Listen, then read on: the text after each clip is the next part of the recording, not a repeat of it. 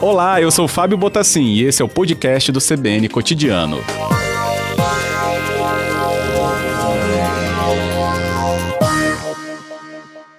Sim, boa tarde, obrigado pelo convite. Um grande prazer poder vir conversar com você e com as ouvintes e os ouvintes de Vitória, afinal, a cidade do Paulo. Pois é, professor. É, quando se fala né, a cidade do Paulo, e por vezes quem acompanha né, citações da carreira dele, né, Vitória tem, acho que, uma pedra fundamental nessa história, né, da construção do que Paulo Mendes da Rocha se torna enquanto profissional da arquitetura. Com certeza. Vitória estava sempre presente no imaginário dele, ele falava muito de Vitória e, e falava como uma cidade estimulante por causa do porto.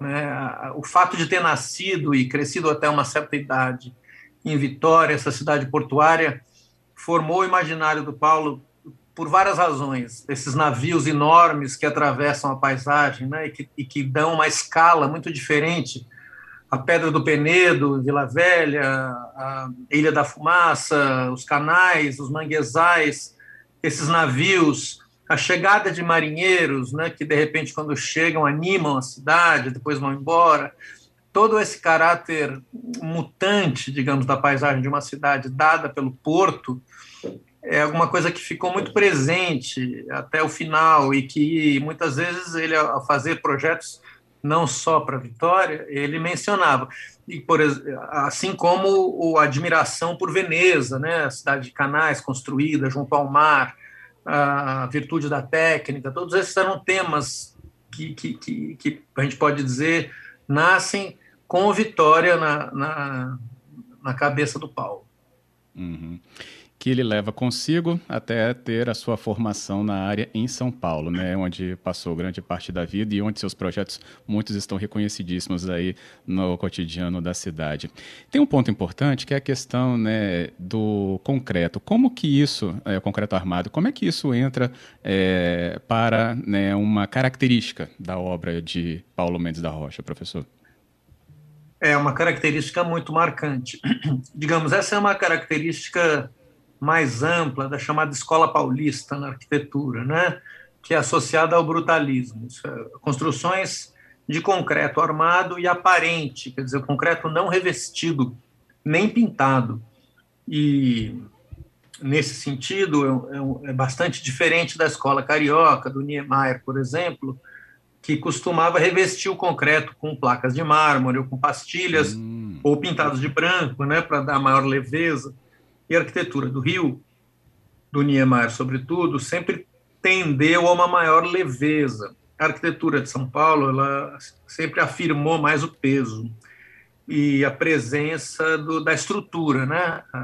Se no Rio de Janeiro a, a Faculdade de Arquitetura foi um desdobramento da Escola de Belas Artes, em São Paulo ela é um desdobramento da Escola Politécnica, isso é da engenharia.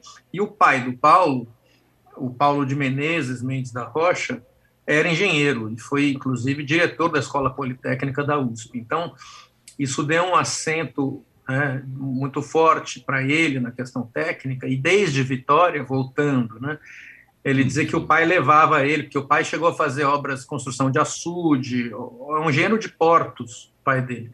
Então, ele visitava o porto, no barco, em alto mar, então tinha toda uma, um envolvimento com esses engenhos flutuantes, como ele gostava de dizer. Ótimo. É, até curioso, né? Muitos ouvintes talvez não saibam, mas Paulo Mendes da Rocha é neto de Serafim Derenze, também, né? Engenheiro, se eu não me engano, né, professor Guilherme? E que para a gente aqui tem uma, um nome muito presente por ser nome de uma importante avenida da capital Vitória, né? Então, é uma relação que é curiosa, mas traz essa proximidade também da área para Paulo Mendes da Rocha, né? Verdade, exatamente. E, e essa família Derenze, ele falava muito da avó também, é, italiana, né? É, então, sim, eu imagino que para quem é de Vitória, esse sobrenome e esse nome são familiares, de fato. Muito, muito. Agora, em qual momento o mundo descobre essa obra de Paulo Mendes da Rocha, né? Seus desenhos, seus traços, né? Sua característica uhum. marcante aí em relação ao concreto. Qual foi esse momento, professor Guilherme Wisnik, conosco? É tardio. O, o, sucesso internacional do Paulo chega quando ele tem em torno de 70 anos já, né?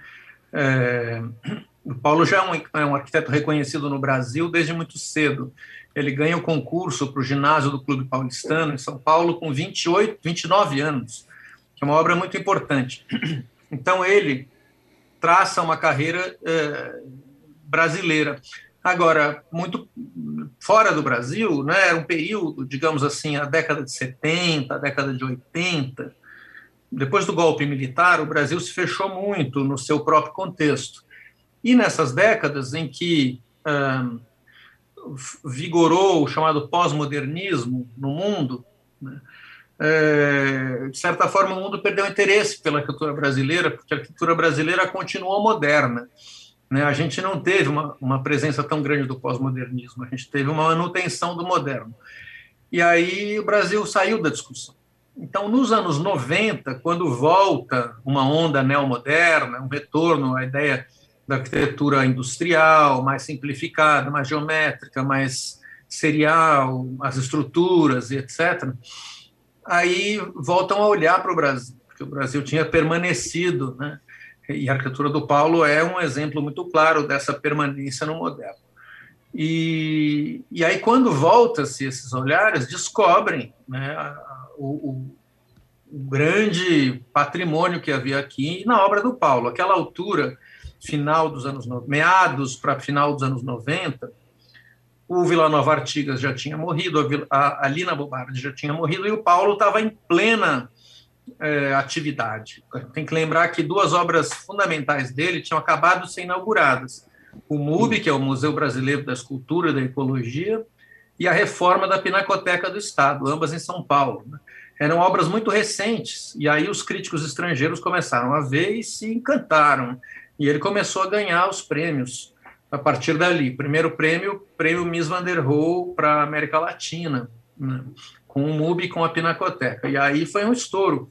Depois disso, ao longo dos anos 2000, da primeira década, ele ganhou já todos os principais prêmios do mundo, a começar pelo próprio prêmio Pritzker, que é considerado Nobel, mas depois a, o Leão de Ouro na Bienal de Veneza, o, o prêmio Imperador Japonês e o prêmio Royal British Institute Architects, quer dizer, todos.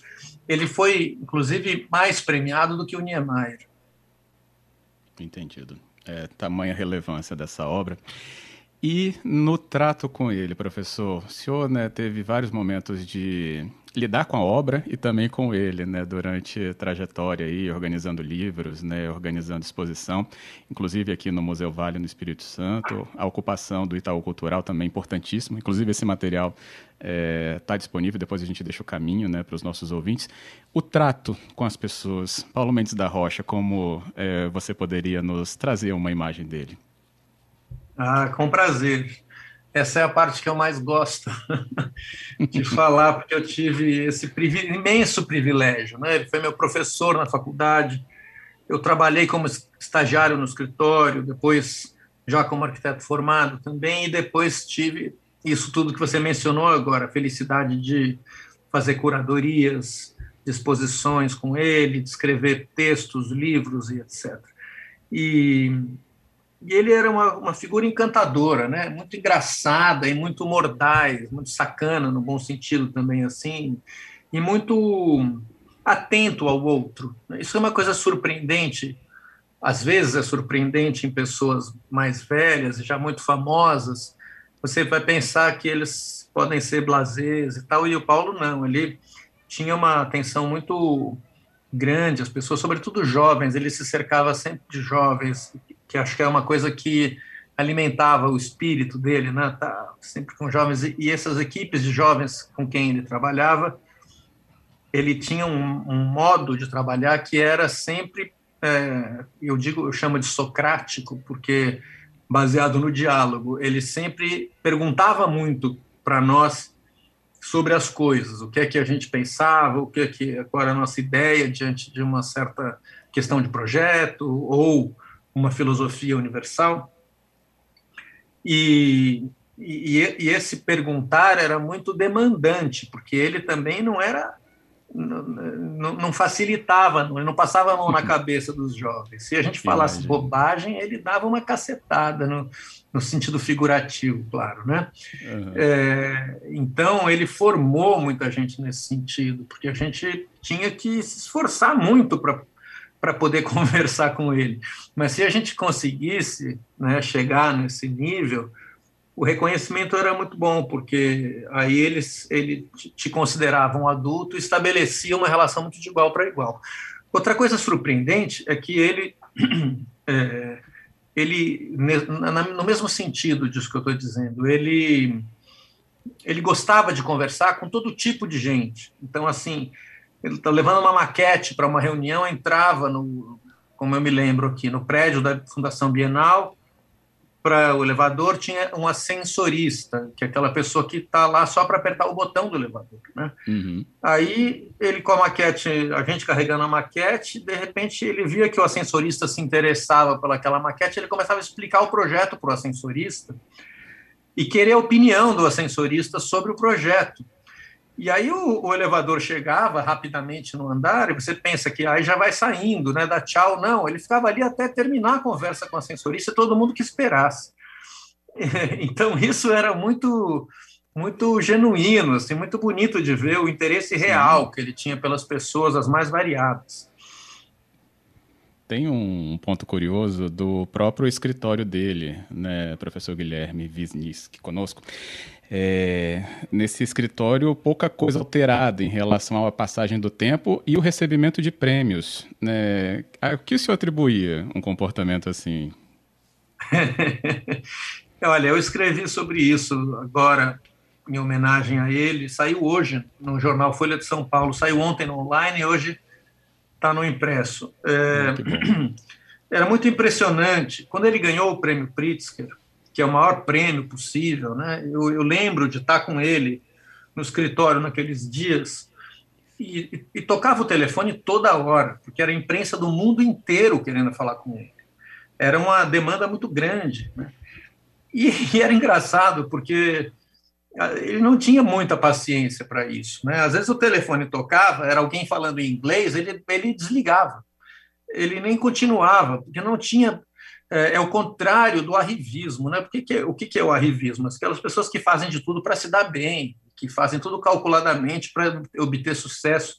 Ele não era assim, ao contrário. Então, assim, nesse momento em que ele poderia fazer uma grande escalada, né, ele recuava, e porque ele detestava a bajulação, ele tinha uma grande indignação verdadeira com o mundo, assim, com, com, a, com, a, com a desigualdade social, com a ignorância sobre a arquitetura, com, é, com, com a transformação da arquitetura em produto de consumo.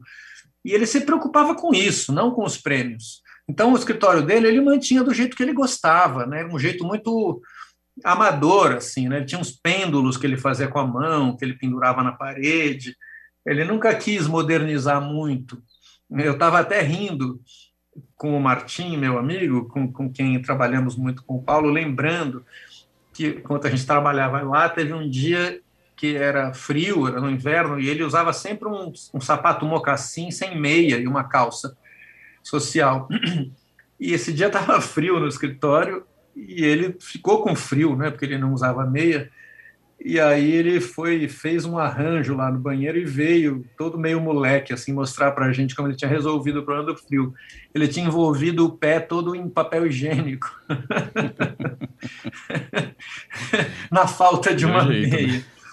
É, então ele gostava de improvisar essas coisas, mas, mas ele não gostava de, de agir como os outros talvez esperassem que ele fosse. Ele Sim, era muito imagino. autêntico. Bem, a CBN Vitória, em março do ano passado, olha que pouco tempo, hein? A gente teve uma conversa com o Paulo Mendes da Rocha, se eu não me engano, a ocasião foi a entrega do título honoris causa da UFES aqui, né, da Universidade, da Universidade Federal do Espírito Santo doutor honoris causa, então, aqui na Universidade do Estado, e a gente acabou né, tendo a oportunidade, em meio a tantos compromissos, né, de conversar com o Paulo. Vamos acompanhar um trechinho, justamente onde ele fala um pouco dessa percepção também que ele tem em relação à cidade e à importância do trabalho dele. Qualquer coisa que eu faça, você pode ter certeza que é invisível para quem não sabe, mas as, as memórias, as mais antigas, as mais recentes e as de infância, estão ali. A confiança, principalmente, no que se chama cultura popular. Veja bem o que é aqui um, um, um, um, homem que sai numa pequena embarcaçãozinha vermelho prático e vai buscar uma fortuna que está lá fora. Quanto vale o navio e a carga que está naquele navio? O comandante larga tudo das mãos dele e ele é que traz o navio aqui para dentro e volta e põe lá fora. Eventualmente, com certeza, muitas vezes, ex-filho de pescador, ou um filho de pescador que se exercitou, se aprendeu, foi credenciado, é o homem que faz essas manobras do povo. Por isso que a simples observação dos trabalhos dessa cidade tem um valor cultural e educativo enorme. Isso precisa ensinar para os meninos. Toda cidade portuária não dorme nunca. É, o pessoal do Centro de Vitória que eu saiba, né? Não dorme mesmo. Agora, professor Guilherme, é, é, teve um projeto que eu vi e, e, achei pouco comentado nos últimos anos, né, na carreira aqui na CBN, né, no jornalismo acompanhando, inclusive, né, pontuando bastante a questão da presença de Paulo Mendes da Rocha depois que o projeto dos, do Cais das Artes ele foi né, caminhando. É um projeto sobre Bahia de Vitória. Nesse trechinho a gente ouviu ele falar novamente, né, o prático, a Bahia, o navio, como você também nos relatou dessa, dessa linha né, que ele traz sempre desde a infância. Agora, professor Guilherme, Bahia de Vitória, teve algum é, ponto especial da observação que ele tenha produzido enquanto obra é, urbanística, arquitetônica? Olha, é, bom, arquitetônica, acho que sim. Eu vou deixar para a segunda parte da resposta. Urbanística, acho que infelizmente não, porque essa visão lírica da paisagem, da grande escala, é mais difícil de você realizar um plano tão grande assim, não é? Então, movimentou, moveu muito o discurso dele, uma série de projetos que ele chegou a fazer, mas, mas esses projetos de escala urbana não, até hoje não chegaram a ser realizados. Agora, é, arquitetonicamente, eu diria que no próprio Cais das Artes, porque e que, e que eu espero que um dia fique pronto e seja inaugurado e que isso seja logo, né? Mas porque na no projeto da Bahia de Vitória, que é um projeto lindíssimo. Aliás, ele estava fazendo exatamente quando eu conheci, o projeto é de 1993.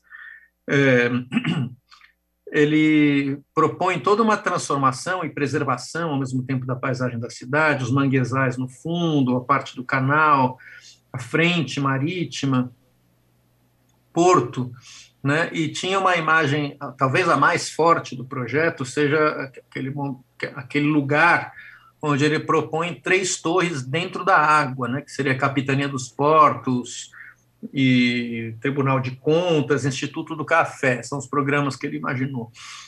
E aí ele dizia, numa área assim, num ganhado do mar, num aterro, tudo isso, é, tanto faz você construir em cima da terra, que, que é uma terra de aterro, ou você fazer diretamente no mar. E aí ele achava mais bonito construir já no mar né, para uhum. mostrar esse contraste monumental entre a arquitetura e a natureza, etc. E aí, o, no caso do Cais das Artes, ele conseguiu fazer uma parte do edifício pousar na água, né?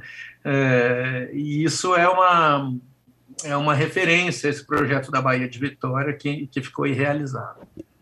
É, a gente tem perspectivas de que o embrólio jurídico, pelo menos, já não seja um obstáculo para a retomada dessa obra. Como a gente até conversou semana passada aqui na rádio né, sobre essa questão jurídica aí para retomar, então, essa construção. É, e tem um ponto, se você, Guilherme, pode até, não sei, ajudar nessa leitura, né? Porque a gente viu aqui em Vitória ele se erguer atrás de tapumes. Então a gente tem a continuidade da obra, mas tem o tapume. E uma pessoa é, um dia me explicou, no dia que vocês verem né, a obra sem esse tapume, vocês vão ver o quão leve esse concreto é. Eu fiquei até hoje com isso na cabeça, quão leve esse concreto é. Essa leveza existe, então, é uma marca também que a gente ainda vai ver nesse Cais das Artes? Eu espero que veja sim, espero que seja logo no sentido porque leve, né? Eu acho. Estou interpretando aqui o que, o que foi dito, dito para você e você está me dizendo.